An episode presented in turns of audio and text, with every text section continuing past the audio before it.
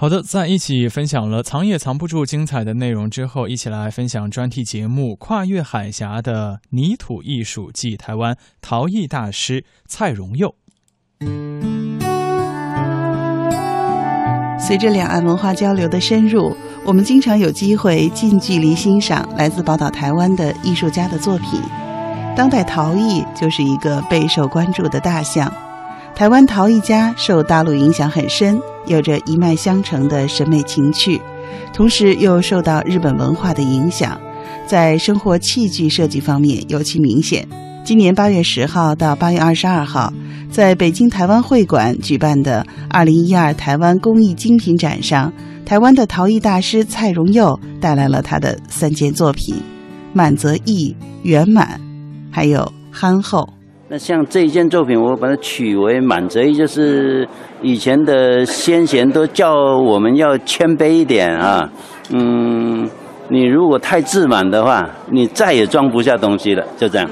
那所以又用这个形状来形容这样的一个概念，这样哈。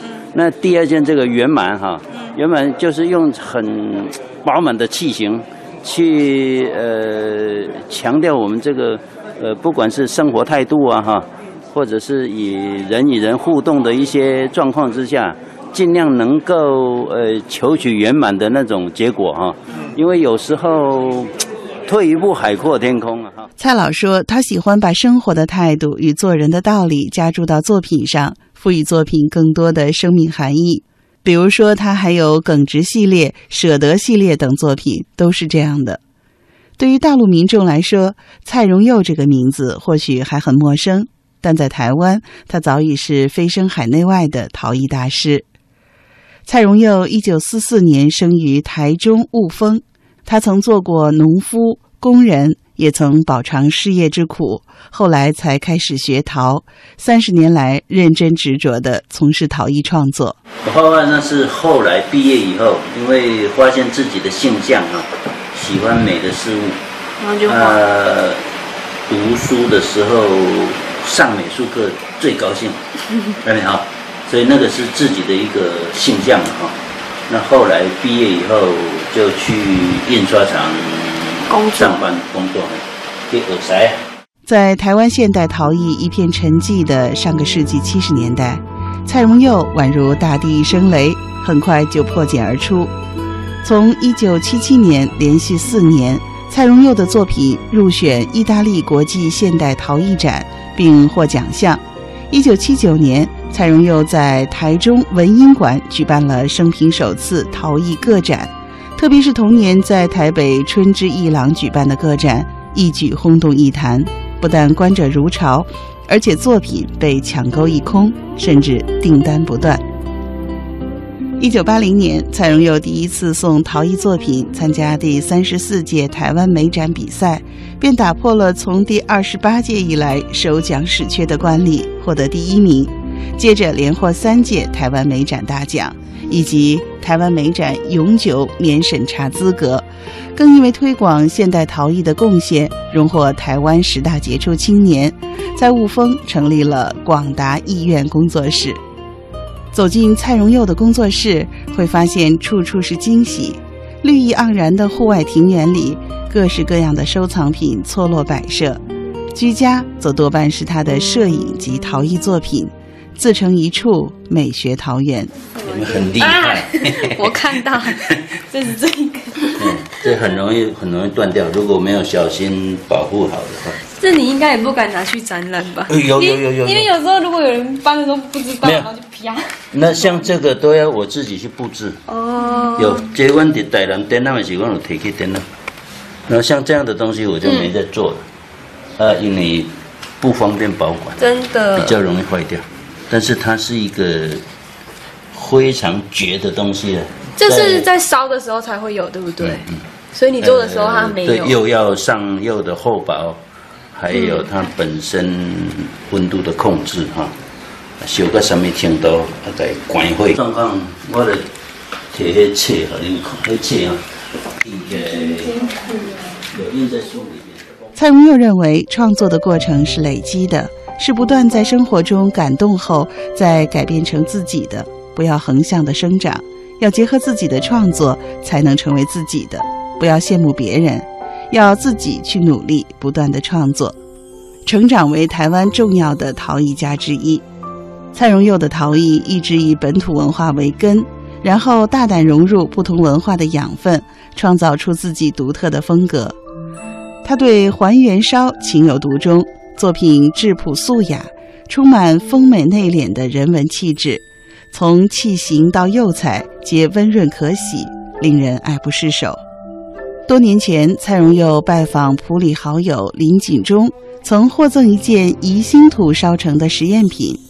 那被烧得变软成咖啡色的宜兴土，附着在灰白色的棚柱上，软硬结合的那么自然。色彩那么调和，虽然它只有七八厘米大小，但给蔡荣佑的刺激和震撼不亚于一件大作。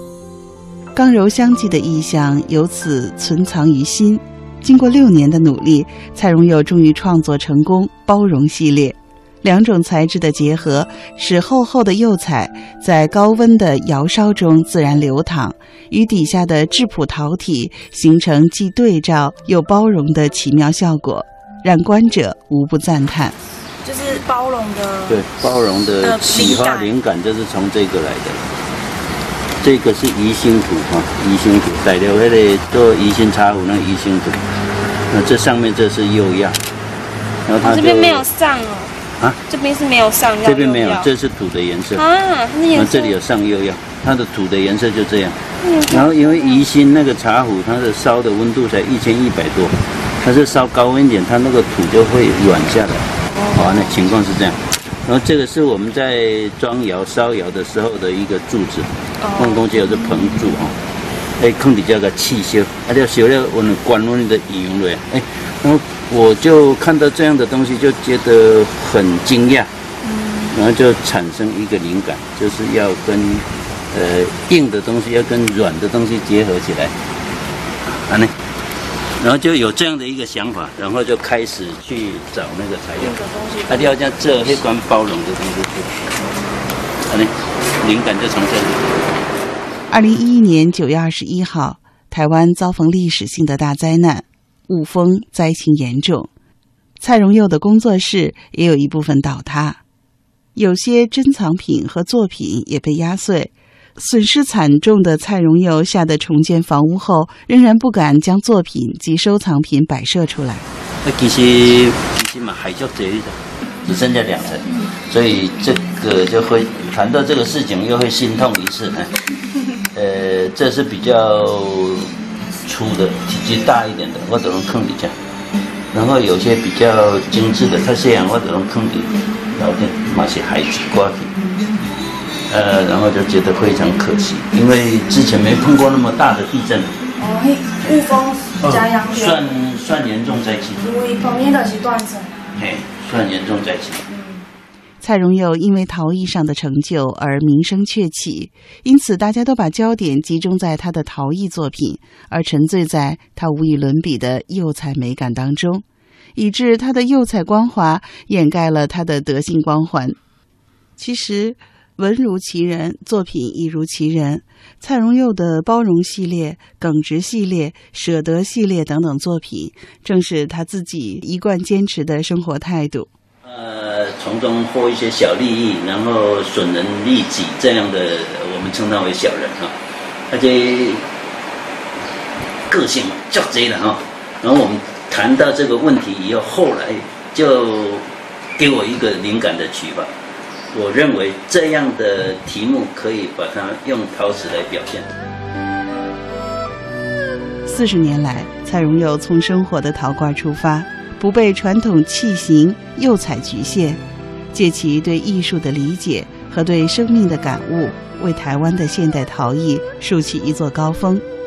更重要的是，蔡荣佑的陶艺通过朴实的造型、绚烂的釉彩。捕捉故乡泥土美丽的容颜，展示了丰美动人的深刻内蕴。